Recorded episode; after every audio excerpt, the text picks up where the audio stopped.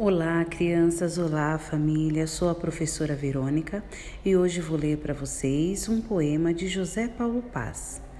Se esta rua fosse minha, eu mandava ladrilhar, não para automóvel matar gente, mas para criança brincar.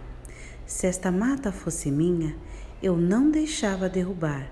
Se cortarem todas as árvores, onde é que os pássaros vão morar?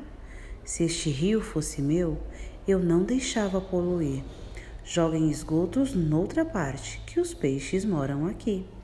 Se este mundo fosse meu, eu fazia tantas mudanças que ele seria um paraíso de bichos, plantas e crianças. Espero que vocês tenham gostado deste poema. Um beijo e até o próximo poema.